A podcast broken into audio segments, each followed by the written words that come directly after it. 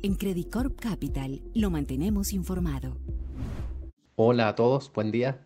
El domingo 7 de mayo en Chile se llevaron a cabo las elecciones para los miembros del Consejo Constitucional. Este consejo es el tercer pilar del nuevo proceso constituyente que también incluye un comité de expertos y una comisión de admisibilidad que ambos fueron electos por el Congreso. Este comité recientemente electo por la ciudadanía va a ser el responsable de redactar la versión final de la propuesta constitucional y esto va a ser dentro de los próximos cinco meses. ¿Qué nos dicen los resultados de esta elección? Eh, primero que las listas de derecha tuvieron un desempeño destacado, obtuvieron 33 de los 51 escaños, es decir, obtuvieron más de la mitad, y adicionalmente aseguraron el quórum de tres quintos. Eh, este quórum es clave porque es el mínimo requerido para aprobar y modificar eh, normas. Ahora, al hacer doble clic dentro de los partidos de derecha, eh, el Partido Republicano fue el que obtuvo la mayor cantidad de escaños. Segundo, por otra parte, las listas de izquierda fueron severamente penalizadas,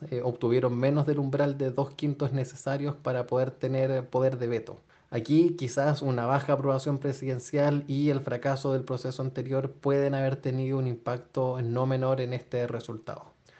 Esto principalmente dado que los candidatos representaban a partidos políticos y por esto no podemos descartar que la población percibiera esta elección como un voto de aprobación o desaprobación de la actual administración. Eh, en términos generales, en nuestra opinión, el resultado es una gran victoria para la derecha dura, que probablemente va a controlar la agenda, dado que tiene poder de veto, pero por otra parte es un resultado relativamente agridulce para la derecha tradicional.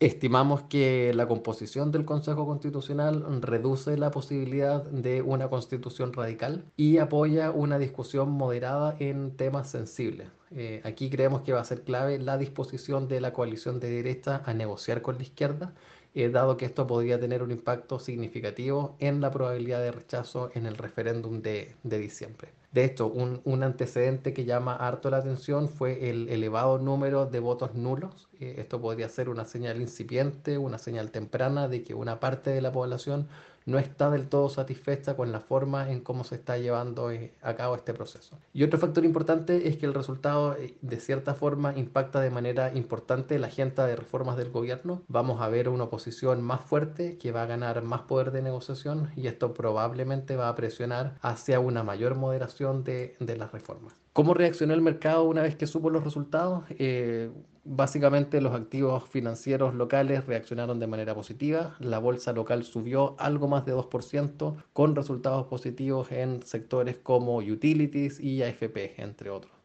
De todas formas, y a pesar del resultado, eh, los niveles de liquidez que estamos viendo continúan particularmente bajos. Eh, lo anterior creemos porque el, análisis de resultados, la verdad es que fue variado. Algunos agentes de mercado se mostraron optimistas con el resultado y asignan una probabilidad muy baja a que el nuevo texto sea rechazado. Eh, esto principalmente porque la clase política aprendió la lección del proceso anterior, fallido, y no puede seguir en una indefinición constitucional. Por una parte, el gobierno tiene el incentivo de promulgar esta nueva constitución bajo su administración y por otra parte, la ciudadanía le está dando a los partidos políticos de derecha la oportunidad de demostrar que sí son capaces de darle gobernabilidad al país. Esas son las visiones más, más optimistas. Las no tanto, por otra parte, eh, estiman que la población podría percibir que esta nueva constitución va a ser redactada únicamente por partidos de derecha, sin llegar a grandes acuerdos con la izquierda. De esta forma, el nuevo texto constitucional se percibiría de cierta forma como sesgado.